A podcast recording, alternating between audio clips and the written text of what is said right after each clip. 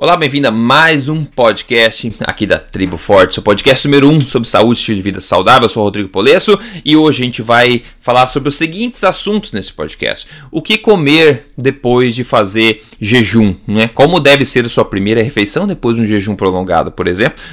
Fatos chocantes sobre quem deveria ser modelo de saúde nos Estados Unidos. Hum.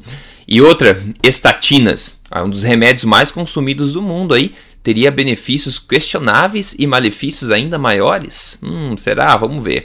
Bom, esse episódio vai ser interessante, eu acho que você vai curtir de saber desses fatos, um tanto inusitados e até é, divertidos, tristes, mas divertidos a gente conhecer um pouco e nosso papel aqui passar para você da forma mais simples possível. Então, Torçou, tudo bem por aí? Tudo bem, boa tarde, Rodrigo, boa tarde aos ouvintes. Beleza, por que não a gente começar com uma pergunta da comunidade sobre jejum? A pergunta vem do Fábio Campos Teixeira. Ele fala: Boa tarde, venho praticando a dieta palha, jejum intermitente já há alguns meses. Os resultados estão sendo, é, sendo empolgantes. Tenho acompanhado os excelentes vídeos do YouTube sobre jejum e observei que o assunto é abordado de forma segura, clara e objetiva. Porém, não localizei abordagem sobre o que comer após um jejum prolongado. Ele fala de 5 dias, por exemplo. Hum, entendi que devemos excluir os carboidratos que elevam a insulina, porém a dúvida é se a primeira refeição pós-jejum tenha que ser obrigatoriamente uma alimentação leve, entre aspas, frutas, verduras, etc., ou pode ir direto para um espeto corrido comendo apenas carne gorda. Hum, então a pergunta dele em poucas palavras quando você faz um jejum intermitente ou até um jejum um pouco mais prolongado, qual deveria ser a sua primeira refeição para quebrar esse jejum? Doutor Souto, quer pegar essa bola aí? Pode ser. Uh, eu acho que a, a, resposta para isso vai ser uma resposta empírica. Ah, não, não, não vai ser uma uhum. resposta baseada em evidência. Não tem um, um estudo que eu possa citar. Tá? Então é aquela experiência de quem já fez isso, que eu sei que você, Rodrigo, já fez, eu já fiz, uhum. né? E a experiência que a gente tem de consultório. Tá? Uh, a ideia, eu acho, seria de primeiro fazer uma refeição mais leve. Não precisa uhum. nem ser uma refeição completa. Seria, por exemplo, assim. Uh, uh, come, um, come umas nozes ou come um, um enroladinho de presunto e queijo, uma coisa assim, deixa aquilo sentar no estômago, deixa o, o, a, a, o efeito hormonal dessa alimentação se instalar, diminuindo, por exemplo, os níveis de grelina, que vão estar tá bem altos. Uhum. Né? A uhum. grelina é um hormônio associado, quando o estômago está bem vazio, a grelina se eleva, isso tende a provocar fome. Né? Então a grelina ela vai aumentando com o passar das horas e dos dias de jejum. Tá? Então a gente gente deixa uh, se instalar um pouquinho da saciedade dessa alimentação inicial. Eu acho que isso é interessante, por quê? Porque se o sujeito for, como disse aí o nosso leitor ouvinte, para um espeto corrido, daqui a pouco uhum. ele vai estar tá com, com muita fome, vai comer mais do que ele uh, deveria comer, vai parar de comer só já quando tiver com a barriga doendo de tanto comer, depois vai se sentir mal. Quer dizer, às vezes é uma coisa. Uh, não precisa ser assim, né? Bom senso. Ah, eu né? acho que a gente pode. É, bom senso. E o Dr. Jason Fung, que uh, é talvez aí o maior expert né, em, em, jejum intermitente, no seu livro sobre o assunto, orienta justamente isso. Né? Ele uhum. sugere então que um jejum mais prolongado seja quebrado, digamos, de uma forma mais suave, com uma, uma pequena pré-alimentação antes. Ele diz assim que pode ser inclusive uma salada. Né? Uma salada, aí espera um tempo. Né? E o que, que, você acha, Rodrigo? Qual é a sua experiência? Oh, exatamente a mesma ideia que você, eu acho, é fazer uma comer umas folhas ou umas nozes, uma coisa pequena, tipo um snack, logo antes de você almoçar, para realmente estimular todos os sucos gástricos aí, o teu sistema hormonal, e depois fazer uma refeição. Para justamente, se você ficou, principalmente cinco dias sem comer, você vai no espeto corrido e enche o estômago de coisa, né? Depois vai se sentir mal com certeza que o teu corpo não está preparado. É 8 ou 80, né? Melhor é ficar mais ou menos no meio aí. E claro, isso assumindo que você fez um jejum muito prolongado. Porque se você fez um jejum intermitente, 16 horas, 18, até 24 horas, eu, eu particularmente não vejo por que fazer nenhuma modificação especial na forma como você, se, você come logo depois desse jejum, porque é um, um jejum mais curto nesse caso, né? Então eu acho que nenhuma necessidade especial precisa ser feita. Então essa observação é, do cuidado especial seria mais para jejuns mais prolongados, na minha opinião, a partir de dois dias, como ele falou, cinco dias, que é bastante aqui, né? E, é, isso aí, de fato, Rodrigo. Então, o, eu penso, todo mundo, a rigor, se a, a não ser que a pessoa nunca durma, cada vez que a hum, pessoa é. dorme, ela vai quebrar o jejum. Tanto que o termo, né, em inglês, para café da manhã é. é breakfast, é break fast, quebrar o jejum. E o termo em português, especialmente em Portugal, se usa, né, é o desjejum né? É. ou seja, quebrar o jejum. Então, uh, ah, 12 horas, por exemplo, uh, deveria ser o, o, o, normal de todo mundo, né? como eu sempre digo, assim, a pessoa jantou às 20, vai tomar um café às 8, então, obviamente, não precisa de nenhum cuidado especial para um jejum curto, como 12 e 16 horas. É, isso aí. Bom, maravilha. Olha só, o primeiro é, tópico que eu quero falar aqui é um fato bastante interessante, né? Um artigo no jornal The Military Times tem a, a seguinte manchete: A força militar americana tem um enorme problema com obesidade e que só está piorando. Veja, em 2001 a quantidade de homens obesos na força militar americana era de 1,3%. Agora é de 7,4%. É um aumento de quase 600% em apenas 16 anos. A quantidade de mulheres obesas era de 3,2% e agora é de 10,3%, mais de 300% de aumento. Bom, Será que esses militares, né, estão comendo errado e sendo preguiçosos, na verdade? A Nina Teichels, que postou também sobre esse artigo, ela falou, viu? Isso que dá a ser preguiçoso, né? O militar preguiçoso tá ficando gordo, será que é esse o problema? Bom, militares vivem em um regime controlado, como a gente sabe, né? eles comem de acordo com as diretrizes americanas de alimentação e se exercitam rotineiramente e intensamente muitas vezes. Ou seja, os militares deveriam ser os melhores modelos possíveis da estratégia de estilo de vida saudável pregada pelos Estados Unidos. E o que a gente está vendo aqui é fato, é o exato oposto, né? É um absoluto desastre o que está acontecendo. É mais um prego nesse caixão das diretrizes padrão, padrão é, americanas e por que não também brasileiras, né? De você consumir alto carboidrato, todos esses grãos integrais, todo esse tipo de coisa, né? Por mais que você se exercite, como a gente vê até os militares, isso não consegue anular o efeito negativo aí causado por, por toda essa alimentação que leva as pessoas a ficarem cada vez mais obesas, na verdade. Esse exemplo aí é muito bom, né? Porque uh, se você acredita que todo o problema da obesidade se resume a uh, você come calorias demais e gasta calorias de menos, o famoso calories in, calories out, né? Calorias é. que entram, calorias que saem. Uh, a conclusão necessariamente, como diz o Gary Taubes, é o seguinte: o problema é preguiça e, e gula. Né? É. é comer muito e ser preguiçoso. Poxa vida, como o Rodrigo disse, eles são militares de um exército uh, altamente uh, disciplinado, que é o exército norte-americano. Então, vai dizer que eles são o que? Indisciplinados? Vai uhum. dizer o que? Que eles são preguiçosos? Né? É. Isso é gente que corre todos os dias, que faz um treinamento aí severo, né? e gente que é disciplinada na sua vida. Se eles se mandam eles fazerem uma determinada coisa, eles fazem. E então a ideia aqui é que justamente eles estão ficando com problema de obesidade não porque eles não fazem, mas porque eles fazem aquilo que mandam fazer. Eles é, realmente devem exato. estar comendo 60% de carboidratos e um monte de grãos, tá certo? Porque afinal mandaram eles fazer, eles vão fazer. É, exato. Eles deviam, ser um, um modelo, né? De que ah, essa diretriz, essa estratégia funciona. Mas é. é um modelo perfeito de que não funciona. Então, coitado da população, né? Que tem que seguir a mesma coisa. Então, acho que é um, não deixa de ser um chamado experimento natural, né? É aquele no qual uh, ninguém desenhou um estudo, mas assim, naturalmente, pelo tipo de, de, de pessoa que segue essa carreira, pelas demandas que a carreira coloca para eles, eles tendem sim a ser pessoas mais disciplinadas e tendem sim a ser pessoas que praticam bastante atividade física. E a gente vê que o problema então não é falta de disciplina e não é falta de exercício. É, exatamente. Então fica aí, fica a pulga atrás da orelha, pessoal. Vamos lá. Ó, estatinas. Estatinas. Já falou sobre esse assunto antes no podcast, mais de uma vez. Estatinas causam mais mal do que bem, será? Tem um artigo novo aí no jornal Express, no Reino Unido, que diz o seguinte: a manchete. Estatinas podem causar danos musculares. Nova tempestade sobre estatinas acontece enquanto experts discutem os seus benefícios.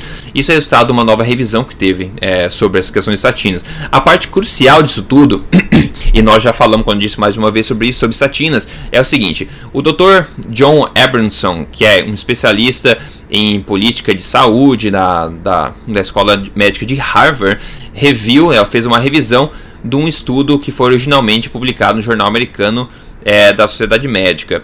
Ele, ele encontrou que 210, é, 217 pacientes precisariam tomar estatina para que se prevenisse um caso de ataque cardíaco não fatal e 313 pessoas teriam que tomar estatinas para que se prevenissem um caso de infarto não fatal.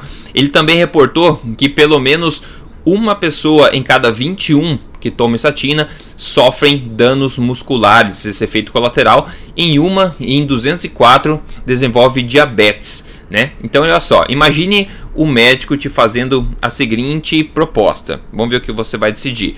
O médico fala: Eu tenho uma droga fantástica chamada estatina. Tomando ela, você tem 0,4% menos chance de ter um ataque cardíaco não fatal e 0,3% de chance menor de ter um infarto não fatal.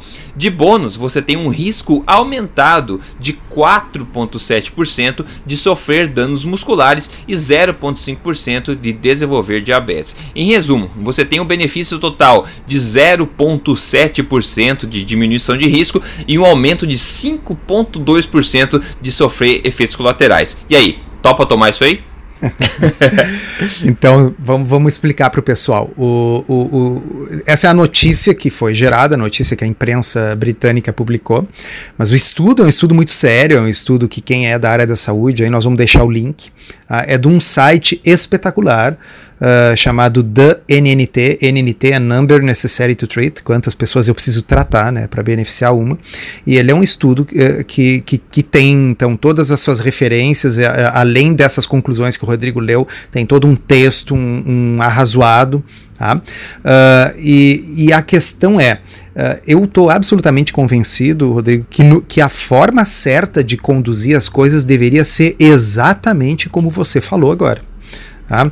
Porque muitas vezes, quando a gente pressiona determinados, uh, vamos dizer, médicos que são favoráveis a determinadas intervenções, se a gente chega e diz assim: olha, pessoas de baixo risco para doença cardiovascular. Porque a, a, nós estamos falando aqui não é em quem está com estente na coronária ou em quem já infartou. Essas são pessoas de alto risco e para essas o uso das estatinas tem um benefício bem maior. Tá?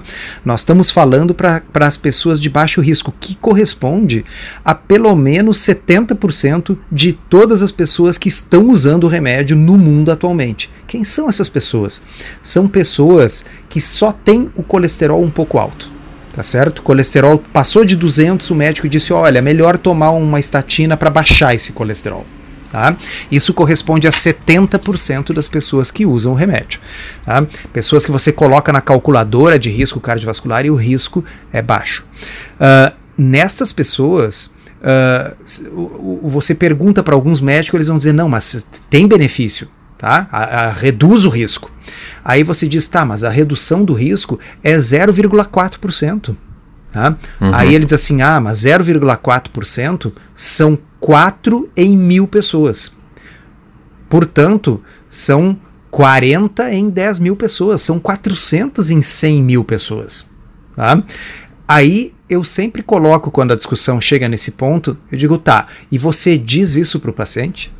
Né? Hum, uhum. Diz para ele o seguinte, é, é, porque a forma de comunicar isso deveria ser a seguinte: a redução do seu risco pessoal tá, é de 0,4%. Ou seja, 217 pessoas na sua situação teriam que tomar o remédio para que uma delas tenha o benefício de evitar um ataque cardíaco não fatal. É. Tá? Porque veja bem, a gente não reduz a chance de morrer em pessoas de baixo risco. Os estudos uhum. não mostraram que reduz mortalidade. Eles mostraram que reduz o risco de eventos não fatais. E mesmo assim, um em cada 217 pessoas. E aí a gente completaria. Mas eu acho que você deve tomar o remédio mesmo assim, para melhorar a estatística de saúde do IBGE, do governo.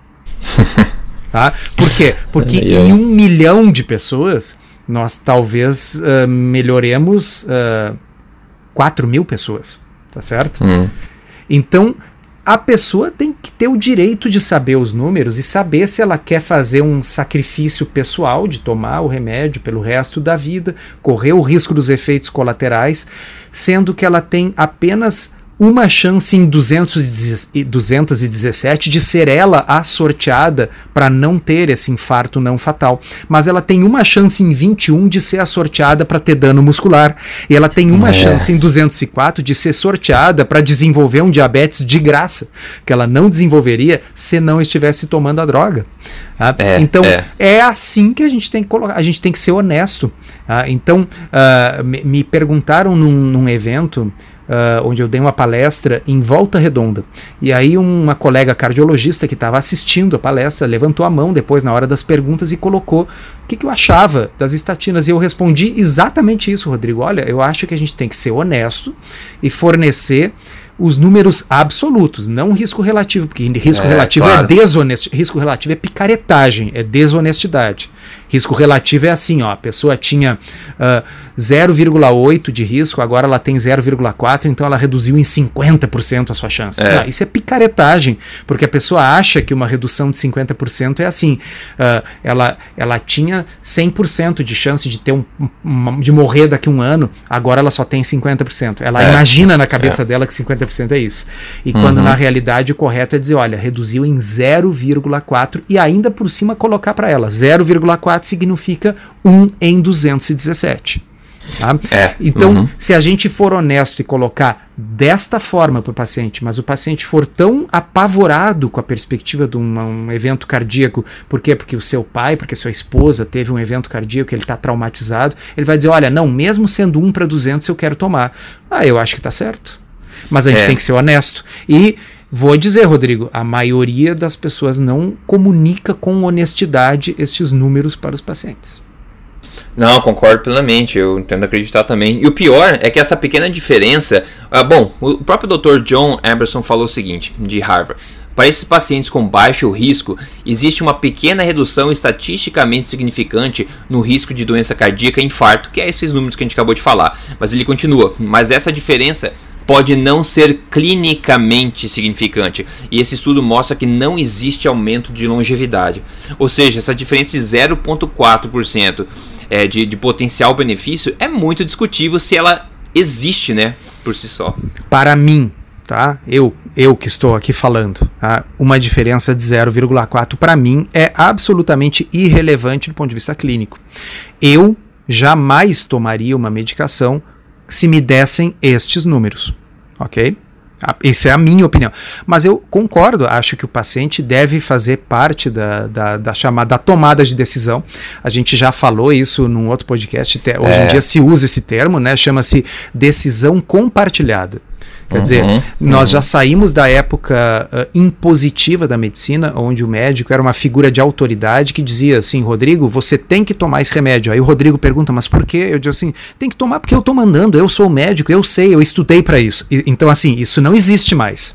Tá? Se, se você vai num médico ele tem este tipo de atitude, você tem todo o direito de procurar uma segunda opinião, porque isso ah, aí, é. nenhuma entidade médica, nenhum curso de ética médica, nenhuma faculdade faculdade de medicina ensina mais, hoje em dia, no século XXI, os médicos a terem esse tipo de comportamento.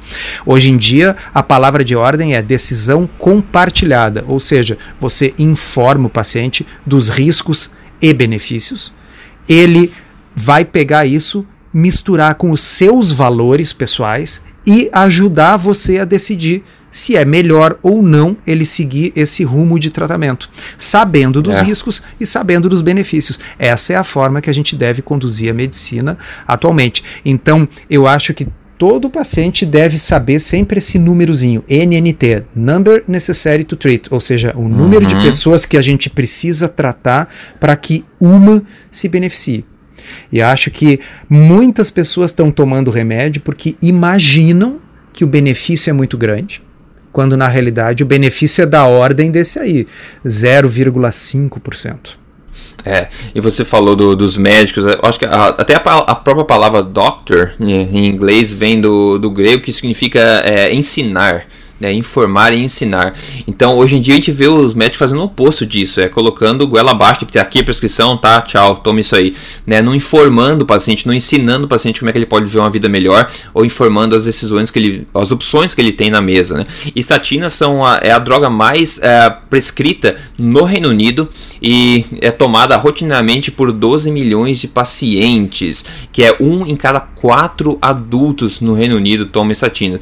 E outros estudos, isso é informação nesse artigo, vou colocar o link depois na referência. Hum, outros é, estudos mostram que um, até uma não, até 6 pessoas em 10, até 6 em 10 pessoas sofrem efeitos colaterais de estatinas, né? Que foram é, que é relacionado aí a impotência, é, é, dores musculares, é, problemas mentais, fadiga e diabetes. Né? Então, tá falando de 1 em cada 21 para ter danos né, musculares, até de 6 em cada 10 sofrem efeitos colaterais de statina para uma chance de talvez ter 0,4% de benefício, né?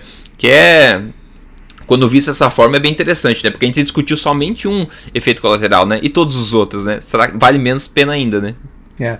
Você falou uma coisa importante, Rodrigo, que eu acho que vale salientar para as pessoas: a, a, a diferença uh, entre uma coisa estatisticamente significativa e uma coisa clinicamente significativa. Porque estatisticamente significativo representa apenas o seguinte conceito: de que aquela diferença que eu encontrei entre o grupo que tomou o remédio e o grupo que tomou o placebo, que aquela diferença tem uma chance muito pequena de se dever ao acaso. Tá? Então eu tenho 95% de chance de que essa diferença encontrada entre os grupos seja uma diferença real, seja por causa do remédio.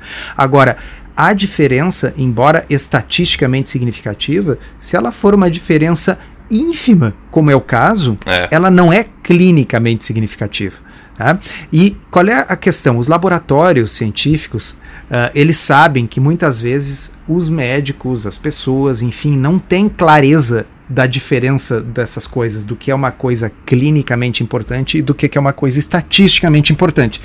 E, é, e não é difícil a gente conseguir uma diferença estatisticamente significativa desde que a gente tenha muito dinheiro. Como é que a gente faz isso? Faz um estudo muito, muito, muito grande. Tá? Se eu conseguir recrutar 25, 30 mil pacientes para o meu estudo científico, eu consigo mostrar diferença estatística, mesmo que seja numa. Vamos imaginar um remédio para pressão, tá? Um remédio para pressão que reduz a pressão sanguínea em 2 milímetros de mercúrio. Tá? Então uhum. a pessoa tinha uma pressão de 12 por 8, 120 por 80, né? Agora ela vai ficar com 118 por 78. Tá? É uma coisa clinicamente significativa isso? É claro que não, né? Tá? De, de 120 para 118 não muda nada. Tá? É. Mas se eu tiver 100 mil pacientes no meu estudo, eu consigo provar que esse remédio com certeza baixa 2 milímetros de mercúrio. Então é estatisticamente significativo. Essa redução de 2 milímetros de mercúrio, ela é por causa do remédio mesmo, não é ao acaso. Tá, mas e daí? O que, que importa? Entendeu? Quem se uhum. importa com 2 milímetros de mercúrio? Então é isso que a gente quer passar para quem está nos ouvindo, que uh, nem sempre quando um estudo mostra uma melhora estatisticamente significativa, uhum isso é importante de fato na sua vida. Tem que ver se é uma melhora grande, quer dizer, e reduzir em 0,4% a chance de ter um evento cardíaco não fatal, às custas de aumentar em quase 5% o risco de ter efeitos colaterais, na minha forma de ver, José Carlos Souto, na minha forma de ver, não é clinicamente significativo, é clinicamente um absurdo. Exatamente, assina embaixo, tem a mesma, exata a mesma opinião. Tem mais algumas informações para compartilhar sobre esse mesmo artigo. Ó. O, ele fala o seguinte: o novo estudo revisou resultados de 22 dos maiores estudos sobre estatinas, todos com exceção de um só né, foram patrocinados pela indústria farmacêutica. Agora, interessante é o seguinte, o acesso aos dados originais desses estudos patrocinados, ele é proibido por causa de confidência comercial. Aí o doutor, é o Sir Richard Thompson, que, que é um presidente prévio do Royal College of Physicians, ele, ele pede por uma revisão independente, né, independente de estatinas, insistindo que a decisão final do uso deve ser feita pelas pessoas, por pessoas com nenhum vínculo, né, sem vínculo nenhum financeiro ou conflito de interesse científico. E para fechar com chave de ouro, depois disso, tudo que a gente falou aqui, olha só. Um porta-voz da Agência Regulatória de Saúde e Medicamentos vem e diz o seguinte: os benefícios das estatinas estão bem estabelecidos e considerados é, e considerados gerarem mais benefícios do que efeitos colaterais na maioria dos pacientes. Doutor Souto, que tipo de dissonância que esse cara tem? Uh, eu, eu, vou fazer uma analogia uh, para as pessoas entenderem essa, essa, esse problema de por que, que o Uh, por que, que, é grave o fato de não se ter acesso aos dados primários desses estudos uh, promovidos pela indústria? Bom, primeiro o seguinte: já foi feita uma revisão sistemática comparando se nós pegarmos só os estudos patrocinados pela indústria e se nós pegarmos só os estudos que têm patrocínio público de estatinas. E imagina qual foi o resultado, Rodrigo? Os que tinham verbas públicas não mostraram uh, praticamente nenhum benefício em pacientes de baixo risco. Tá? Tô falando sempre em pacientes de baixo risco, tá, pessoal? Não estou falando no, no, na pessoa que infartou mês passado. Tá? Uh, enquanto que os que eram patrocinados pela indústria mostravam um benefício pequeno, como esse que nós estamos falando aqui, mas mostravam. Tá? Mas vamos imaginar o seguinte: imagina que uh, houve eleições, tá? Uh, e que o resultado das eleições deu, deu muito próximo, com uma diferença de 0,5% entre um candidato e outro. Tá? E aí os candidatos pedissem então à Justiça Eleitoral que se fizesse uma recontagem dos votos. Tá? E a Justiça Eleitoral dissesse: não, é segredo e é proibido fazer recontagem dos votos, ninguém pode ver, ninguém pode olhar voto nenhum, nem nenhuma urna eletrônica, nem coisa nenhuma. A gente ia desconfiar. É, é tá certo? É. Então, assim, uh, basicamente o que os, o, o, o que está acontecendo é que esses grandes estudos que foram promovidos pela indústria farmacêutica, a indústria alega que esses estudos, que, que todo o conhecimento, o banco de dados gerado por esses estudos é segredo industrial. Tá? Uhum. É como se fosse o segredo da, da, da fórmula da Coca-Cola ok? Uhum. Então uh, ninguém pode olhar. Você só tem que acreditar em nós que os resultados são esses. É, tá? exatamente. Uh, e vamos combinar que eles têm alguns motivos, ok? Para alguns para enviesarem esses dados. E assim, se isso parece uma coisa de teoria de conspiração, eu vou contar uma historinha rápida aqui. Uh, uh, lembra da época que deu uma uh, epidemia do, da gripe H1N1? Ah, é. e aí se falava só nisso e realmente tinha gente morrendo e, e as pessoas estavam usando um remédio chamado Tamiflu Tá? E uhum. o Tamiflu era um remédio que uh, não tinha para todo mundo, então estava sendo racionado para ser usado só por aquelas pessoas que tivessem realmente uma suspeita de ter essa gripe H1N1. Tá? Uh, o, quem produz esse remédio é a Roche. Tá? Uhum. E a Roche conduziu vários estudos. Tá? E adivinha, os dados dos estudos eram propriedade industrial da Roche. Uhum. Tá? Foram conduzidos uh, estudos pela Cochrane, essa instituição que uh, faz revisões sistemáticas independentes, que não recebe uhum. dinheiro da indústria, e a Cochrane chegou à conclusão que uh, parecia praticamente não haver benefício do uso do Tamiflu ou não. O benefício uhum. parecia muito pequeno, parecia muito menor do que uh, um, um, grande estudo feito pela Roche sugeria. Tá? Uhum. E eles começaram a exigir tá? que a Cochrane, uh, desculpa, a Cochrane começou a exigir que a Roche fornecesse os dados e a Roche se negou e houve uma troca de cartas e e-mails e o pessoal da Cochrane resolveu fazer uma coisa sensacional. Publicou as cartas, tanto as, as ah. enviadas como as respostas, no British Medical Journal. Tá? Uhum. Tá? Uh, e, e, isso provocou muito, muito ressentimento, muita raiva das pessoas quando isso veio a público e depois de Olha, acho que levou alguns anos essa história. A Roche finalmente liberou os dados e uma reanálise independente dos dados, mostrou que, na maioria dos casos, uh, o Tamiflu não era melhor do que o placebo. Ah, olha só. Uhum. Então, quer dizer, não é teoria de conspiração isso aí. De fato, uh, é necessário que haja, uh, que esse, uh, vamos dizer, que o maior número de cientistas independentes, instituições de pesquisa independentes, tenha acesso aos dados e possa ver esses dados de forma crítica. É importante Sim. haver uma democratização disso e, e dados que são extraídos de pacientes voluntários que contribuem com a sua vida na realização desses estudos ficam sendo uh, propriedade privada das empresas. Sim, eu, legalmente elas têm esse direito porque elas pagaram pelo estudo, mas eticamente é uma coisa muito questionável. Tá? Ah, Especialmente quando a gente vê exemplos como esse que aconteceu com o Tamiflu, nos quais a Rocha acabou tendo que pedir desculpas, né? Uhum. É isso que eu ia dizer, e é, a, a, a, pulga que fica atrás da orelha da gente é o seguinte: e os outros remédios, né, pessoal? E as outras centenas de remédios que a população toma rotineiramente e que não recebem atenção como essa das estatinas ou do Tamiflu, né?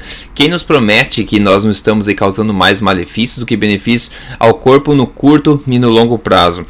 Então tem muita coisa que a gente não sabe, né? Agora, é... doutor Souto, você como médico sabe que eu acho que as pessoas, dada a opção, tipicamente elas prefeririam não tomar remédio que tomar, não é verdade?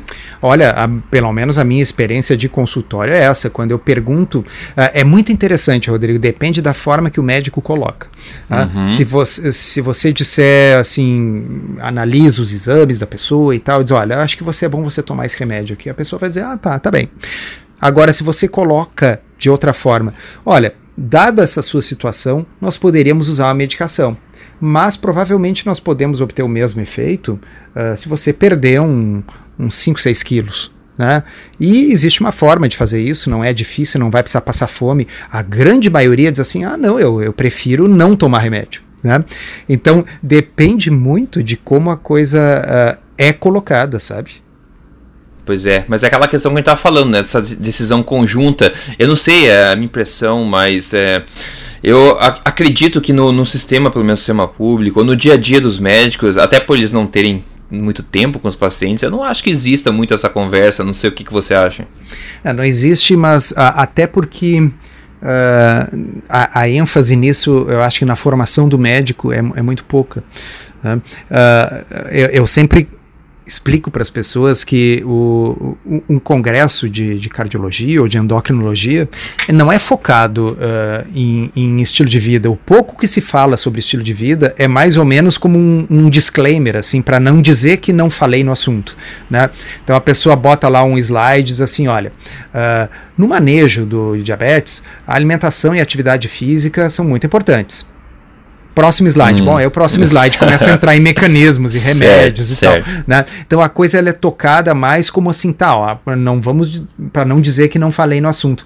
Não é, hum. não é a ênfase, não é o tópico principal.